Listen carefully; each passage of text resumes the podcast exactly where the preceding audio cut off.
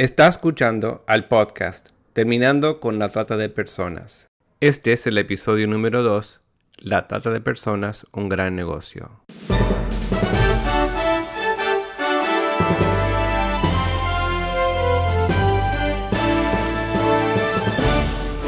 Bienvenido al podcast Terminando con la trata de personas. Mi nombre es Gilbert Contreras. Y mi nombre es Virginia Contreras. A través de nuestros episodios, que se emitirán cada dos semanas, buscaremos empoderarlo a usted con herramientas para estudiar el asunto, ser una voz y hacer una diferencia para terminar con la trata de personas. Estoy muy contento de estar con nuestros oyentes una vez más. Para mí también es una gran alegría. ¿Te parece que recordemos a nuestra audiencia parte de nuestra conversación del episodio anterior? Estuvimos hablando de la trata de personas como la esclavitud moderna y que está caracterizada por tres elementos fundamentales. La actividad, que es la movilización de la persona, esto es la captación, el reclutamiento, el traslado, la retención. Los medios que se utilizan, sea por abuso de poder, engaño, amenaza y distintas formas de vicios del consentimiento, y la finalidad, que siempre es la explotación de la persona.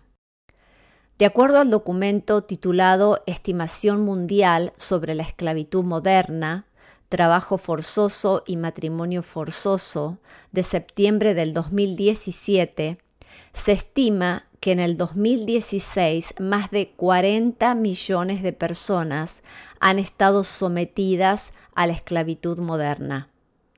Esta cifra incluye más de 25 millones de personas en trabajo forzoso, de las cuales 16 millones son explotadas en el sector privado, por ejemplo, en el trabajo doméstico, la industria de la construcción o la agricultura, Aproximadamente 5 millones de personas son víctimas de la explotación sexual forzosa y aproximadamente 4 millones de personas se encuentran en situación de trabajo forzoso impuesto por el Estado. El trabajo forzoso afecta en forma desproporcionada a las mujeres y niñas, que representan aproximadamente el 99% de las víctimas en la industria sexual comercial y el 58% en otros sectores. Para quienes nos escuchan por primera vez, ¿podrías darnos un ejemplo de una situación de trata de personas? Puedo compartirles un caso sobre explotación laboral en Sudamérica a través del relato y las palabras de un sobreviviente. Un día por la radio escuché que un fabricante pedía costureros para su taller en Buenos Aires. En Santa Cruz, Bolivia, me entrevisté con una señora que me dijo que pagaban un peso con cincuenta la prenda, con casa y comida. Ellos pagaban el traslado y después me lo iban descontando. Mi pasaje salió 120 dólares. Viajamos mi mujer, yo y unas seis personas más.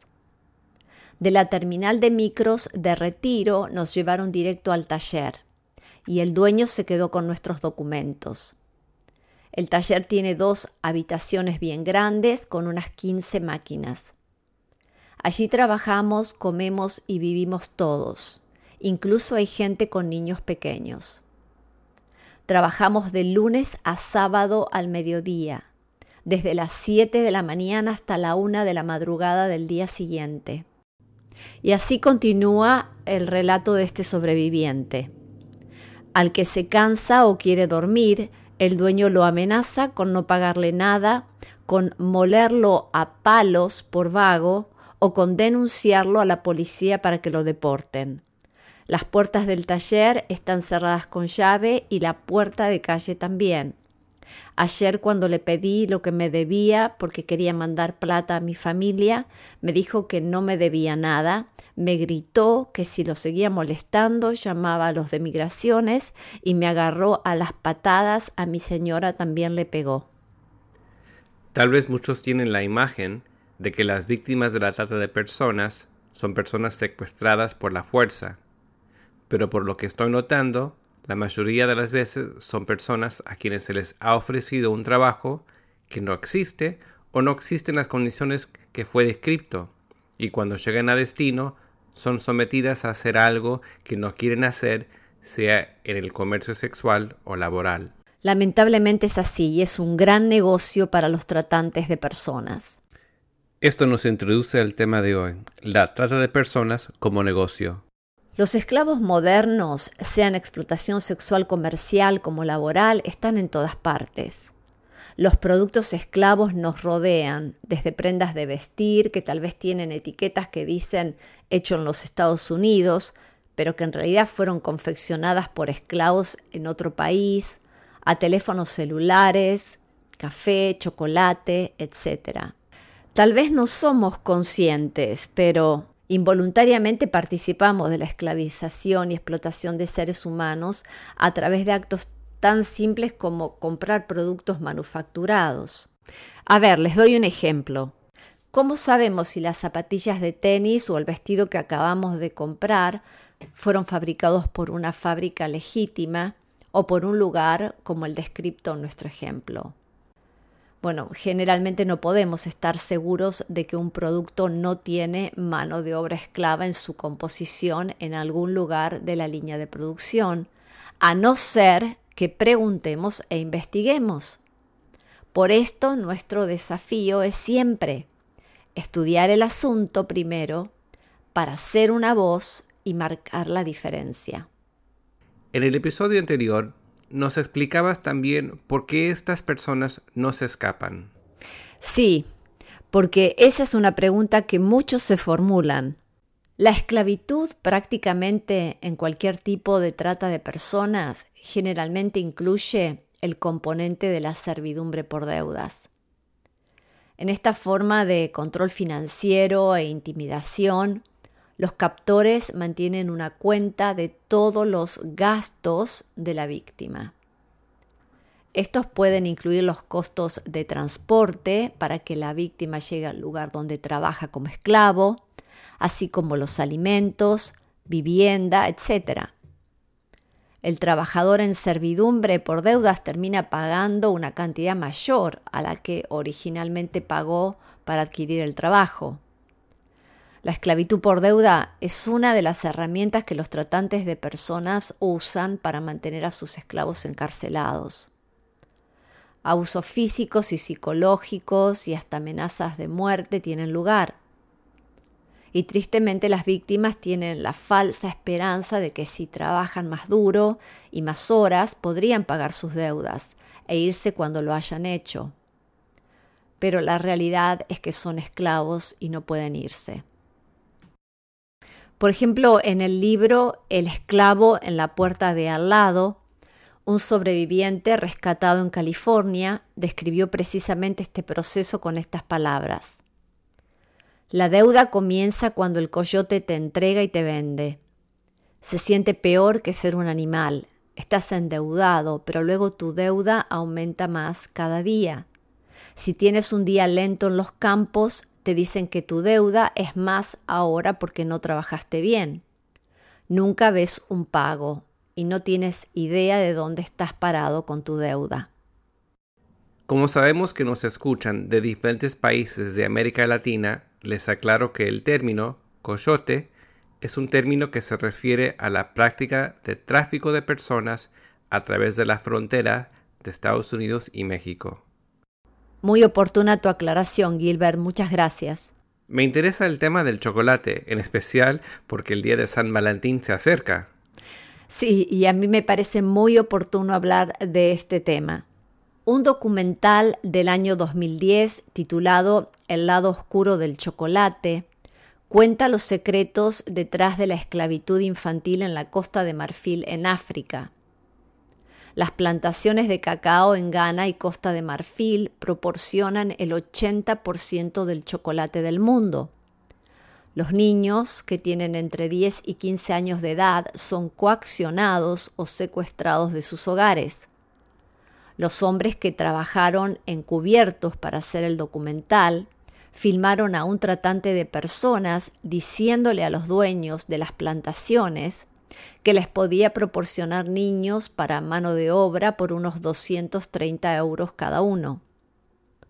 Incluido en el precio estaba el transporte y la entrega de los niños al comprador, quien tendría un uso indefinido del niño para cualquier propósito que eligiera. Estos niños son forzados a hacer trabajos duros y con frecuencia peligrosos. A menudo son golpeados y de acuerdo con el narrador del documental, la mayoría nunca son pagados. El narrador también afirma que la mayoría de ellos se quedan en las plantaciones hasta que mueren, sin volver a ver a sus familias. Creo que este tipo de temáticas interesan a los comprendidos en la llamada generación millennial. Tal cual. Recordemos que la generación millennial es la generación que según algunos autores nació en 1984, aunque otros autores lo extienden hasta el 2000. Es una generación interesada por la justicia social. Donde hay injusticia quieren responder ya sea en persona, por medio de las redes sociales o mediante el poder del bolsillo como consumidores. Es más, te cuento que de acuerdo al Millennial Impact Report del 2016, los millennials buscan cambio social en sus vidas cotidianas y no confían demasiado en que el gobierno haga lo correcto. En cambio, creen que solo pueden contar con ellos mismos para crear el cambio que desean ver y generalmente persiguen ese cambio como cambiadores cotidianos, compartiendo una mentalidad que influye en lo que compran, en la ropa que usan y en los alimentos que comen. Pero más allá de nuestra edad o a qué generación pertenecemos, ¿cómo podemos cada uno de nosotros ayudar a terminar con la trata de personas y específicamente con el fin de la explotación laboral? Es importante entonces, para hablar de un producto concreto, que sepamos y demos a conocer, por ejemplo, el lado oscuro del chocolate. A medida que todos nos damos cuenta y concientizamos a quienes nos rodean, podemos ayudar a romper la cadena de la esclavitud de los productos que usamos todos los días. Eso no significa boicotear una industria entera, ya que no todos los productos son realizados por esclavos. Incluso en productos como el chocolate, no todo ese producto está contaminado por la esclavitud. Entonces, boicotear la compra de chocolate puede perjudicar a la gran mayoría de quienes suministran chocolate a cambio de una ganancia justa para sus trabajadores. Los tratantes de personas están motivados por su ganancia económica. Si cortamos su flujo de ingresos, podemos detener la esclavitud en su raíz. Podemos afectar las ganancias solicitando artículos de comercio justo o libres de esclavos e informando a quienes nos rodean sobre la necesidad de requerir en sus compras diarias productos libres de esclavitud o con un sello de comercio justo.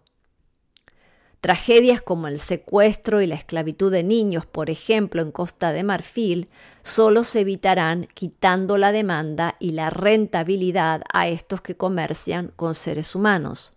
En otras palabras, cada uno de nosotros como consumidores podemos hacer algo. Sí, y una vez más, por ejemplo, en el caso del chocolate, ya que se acerca el día de San Valentín, podemos insistir en comprar solo productos que tengan una etiqueta slave free, quiere decir libres de esclavos, o una etiqueta de fair trade, comercio justo. Para aquellos que nos escuchan en California, pueden obtenerlos en tiendas como Trader Joe's, Whole Foods, etc. Pero también los que viven en América Latina pueden investigar. Por ejemplo, en Argentina Carrefour vende chocolates de Ecuador con el sello de comercio justo. ¿Cuál sería una de las razones por las cuales algunas personas no comprarían un chocolate así? En realidad se me ocurren dos explicaciones. Una, porque un chocolate que tiene un sello que asegura que en toda su línea de producción no tiene trabajo esclavo es más caro. Y lo tiene que ser porque no son esclavos los que trabajan en las plantaciones de cacao, sino trabajadores que son pagados con un precio justo. Otra explicación es porque hay personas que no creen que su compra o no compra puede marcar la diferencia.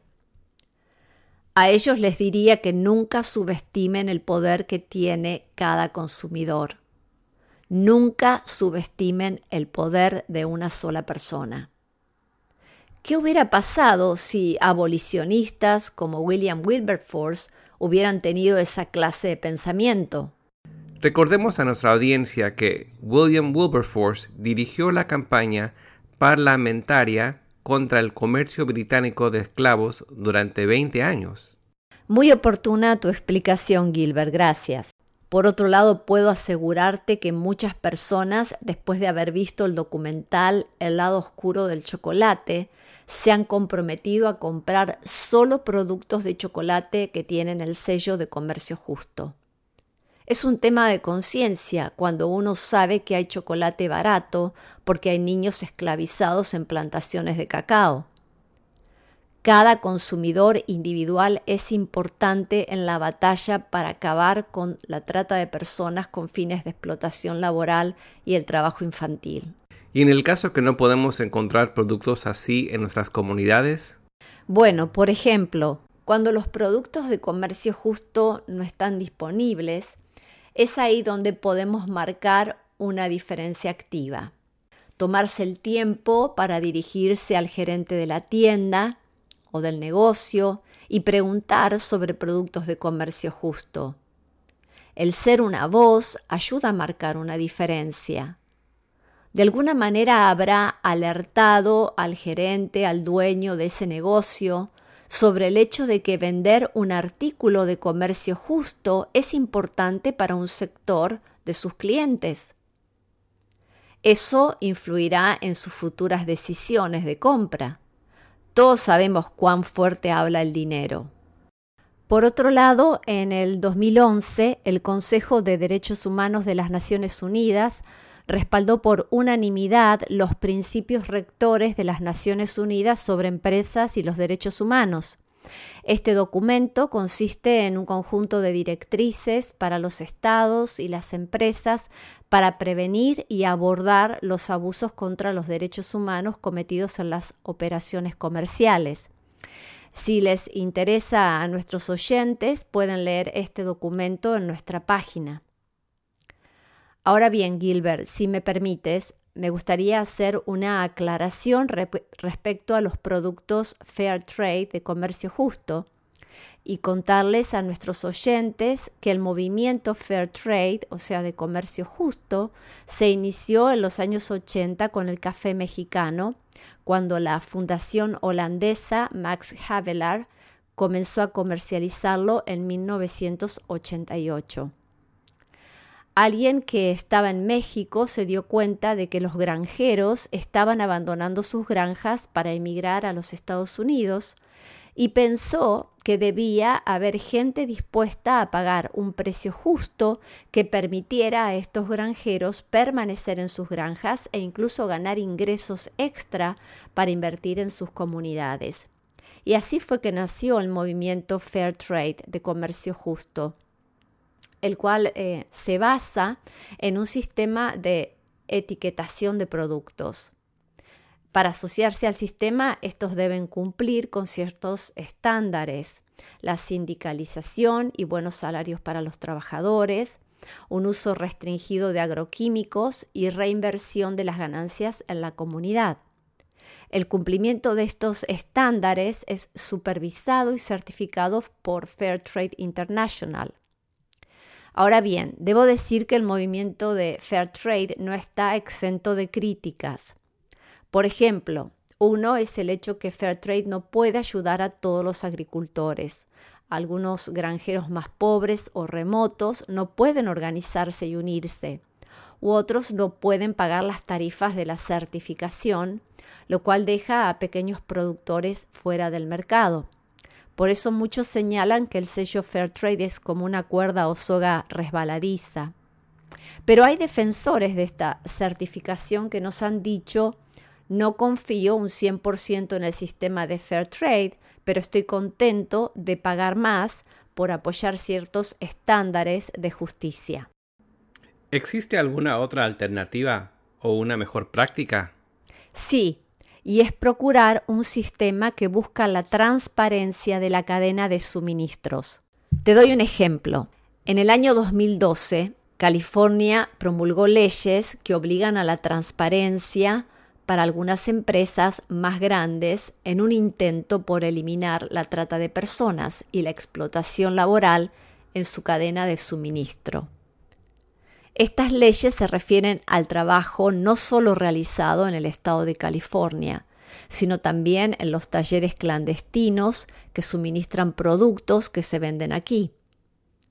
Para los que nos escuchan en California, es importante que sepan que en ese año entró precisamente en vigencia the California Transparency in Supply Chain Acts, o sea, la ley de transparencia en las cadenas de suministro. Esta afecta a minoristas y fabricantes que hacen negocios en California y es importante saber que sea su base en o fuera de California. Y se obliga a estas empresas a revelar en su página de Internet sus políticas y esfuerzos para combatir el uso de mano de obra esclava o seres humanos víctimas de la trata en sus cadenas de suministro. Esta es una manera legal de garantizar que los grandes minoristas y los fabricantes ofrezcan a los consumidores la información sobre los esfuerzos que realizan para erradicar la esclavitud y la trata de personas a partir de sus cadenas de suministro y para educar a los consumidores sobre cómo comprar bienes producidos por las empresas que gestionan de forma responsable estas cadenas de suministro. En otras palabras, Cualquiera en California puede llamar o escribir a estas empresas y averiguar si desde el origen de la materia prima a la góndola de un producto determinado hay trabajo esclavo. Y estas empresas están obligadas a brindar información al consumidor. Y aquí está el desafío. ¿Por qué no pensar que algo así puede realizarse en otros países? No sé si somos conscientes del poder que tenemos los consumidores y cómo usarlo para terminar con la explotación de seres humanos. Precisamente por eso el tema del día de hoy. Volviendo a la ley de transparencia en California y el poder que tienen los consumidores. Tomemos por ejemplo a Costco. Costco Wholesale es un minorista global multimillonario con operaciones de almacenes en ocho países. Fueron demandados por un consumidor en California por hacer afirmaciones falsas sobre el no uso de mano de obra esclava en alguno de sus productos del mar. Como resultado, tuvieron que sacar ese producto de todos sus almacenes en todos los Estados Unidos. ¿Te imaginas el costo económico de eso para esta empresa? Qué tremendo el poder de un solo consumidor que estudia el asunto para hacer una voz y así marcar la diferencia. Sí, increíble pero real. Les doy otro ejemplo. La película La esclavitud, una investigación global, que fue realizada en el año 2000 y que muestra que la mayoría de las alfombras en la India son hechas por niños esclavos. Estas alfombras son vendidas en todas partes del mundo. Un cliente compra una alfombra de la India para mejorar, decorar o acondicionar un ambiente de su casa, pero es obsceno hacer eso a expensas de la calidad de vida de alguien más, especialmente un esclavo de 10 años en la India atado a un telar donde trabaja para hacer esa alfombra unas 20 horas al día. Si seguimos comprando alfombras hechas por niños esclavos, esto continuará. Entonces debemos protestar, no comprar y boicotear las alfombras hechas en la India. Boicotear alfombras de la India no es la solución, porque hará que los pobres sean más pobres. La única manera efectiva de erradicar la esclavitud infantil es que cada uno compre alfombras que sabemos que están libres de mano de obra esclava. Y para esto hay una alternativa. Comprar alfombras que lleven la etiqueta de una organización respaldada por UNICEF. Cada una de estas alfombras tiene un número único, como un código de barras, para garantizar que no haya esclavitud involucrada en su fabricación. Una vez más, el poder está en el consumidor. El consumidor informado puede ser nuestra arma más fuerte en la lucha contra la trata de personas y todo tipo de explotación laboral. Un consumidor instruido puede crear nuevos mercados que premian la responsabilidad social. Podemos exigir que los proveedores, fabricantes y distribuidores que se responsabilicen en su cadena de suministro.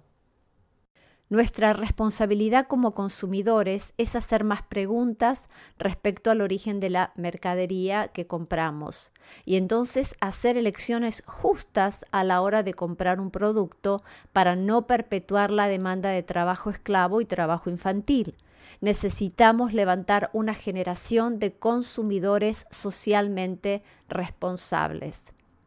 Les doy otro dato a considerar la Oficina de Asuntos Internacionales del Trabajo, o sea, el Bureau of International Labor Affairs, mantiene una lista de productos y de sus países de origen sobre los cuales tiene razones justificadas para creer que son producidos por trabajo infantil o trabajo forzado en violación de las normas internacionales. Al 30 de septiembre del año 2016, la lista de bienes producidos por trabajo infantil o trabajo forzoso comprendía a 139 productos de 75 países. Nuestros oyentes pueden visitar esa página y también buscar su país, ya que está detallado país por país, y ahí leer acerca de los productos en su país que tienen trabajo infantil o trabajo esclavo. La Oficina de Asuntos Internacionales del Trabajo constantemente actualiza la lista, principalmente para aumentar la conciencia pública sobre el trabajo forzoso y el trabajo infantil en todo el mundo, y para promover los esfuerzos para combatirlos. No pretende ser algo punitivo, sino más bien servir de catalizador para una coordinación y colaboración más estratégica y focalizada entre quienes trabajan para abordar estos problemas. ¿Qué te gustaría que recuerden nuestros oyentes del programa de hoy? En primer lugar, el hecho de que al momento de comprar un producto recuerden que elecciones justas cambian vidas. Elecciones rectas tienen el potencial de terminar con la esclavitud de seres humanos. También es importante apoyar e iniciar y trabajar en pos de una legislación eficaz contra la trata de personas. Es una forma práctica en que los ciudadanos regulares pueden detener este tipo de explotación de seres humanos. Las fuerzas del orden y los fiscales necesitan herramientas prácticas en forma de leyes que les permitan no solo arrestar a los tratantes de personas, sino también para administrar justicia en forma de sentencias estrictas que castiguen estas formas de explotación. Por otro lado, al momento de comprar un producto, pregúntese a sí mismo no solo cuál es el precio, sino cuál es el verdadero costo en sufrimiento humano que tiene ese producto. ¿Puede usted realmente disfrutar de esa barra de chocolate a sabiendas de que los granos de cacao fueron cosechados por los niños en Costa de Marfil, que son golpeados si no trabajan desde el amanecer hasta el anochecer? ¿Valdría la pena pagar un precio mayor por un chocolate de una marca que le asegura que no tiene trabajo esclavo? La trata de personas no existe solo porque hay personas que son vulnerables y tampoco exclusivamente en respuesta a una gran demanda de productos baratos. La trata de personas existe porque todos estos factores hacen que sea un negocio muy rentable con pocos riesgos y ganancias enormes para quienes explotan seres humanos. Para terminar con esto se requiere la cooperación de los gobiernos y las organizaciones no gubernamentales, de los defensores de la justicia social, de los consumidores y las personas de buena conciencia. Juntos podemos hacer que sea una empresa menos rentable y por sobre todo más riesgosa para los tratantes de personas. Como ciudadanos y como consumidores tenemos poderosas herramientas en nuestras manos, votos y dinero. Necesitamos usarlos sabiamente y esto nos ayudará a terminar con la esclavitud moderna. Me viene a memoria una frase de Edmund Burke. Para que triunfe el mal, basta con que los hombres de bien no hagan nada. Wow, Gilbert, no podrías haber resumido mejor esta conversación. Ha sido un episodio muy rico en información, pero también lleno de desafíos. ¿Qué tema trataremos en el próximo episodio? Vamos a hablar acerca de los push factors, es decir, los factores o elementos que empujan a las personas a ser potenciales víctimas de la trata de personas. Así que en dos semanas asegúrese de escuchar nuestro próximo episodio. También queremos recordarles que tendremos nuestra próxima conferencia Ensure Justice, Asegurar Justicia, el 2 y 3 de marzo en la Universidad de Vanguard, Costa Mesa, California. Puede inscribirse visitando la página vanguard.edu barra asegurar justicia. Repito, vanguard.edu barra asegurar justicia. Gracias Virginia por esta conversación tan útil en el día de hoy. Gracias Gilbert y queremos que nuestros oyentes sepan que pueden escribirnos y comunicarnos sus inquietudes, las cuales podemos eventualmente incluirlas en nuestra temática de futuros programas. Y pueden escribirnos al correo electrónico contacto arroba terminando con la trata punto org. Repito, contacto arroba terminando con la trata punto org. Y también pueden comunicarse con nosotros visitando nuestra página de internet www.terminandoconlatrata.org. Repito, www.terminandoconlatrata.org www.ecosistema.org.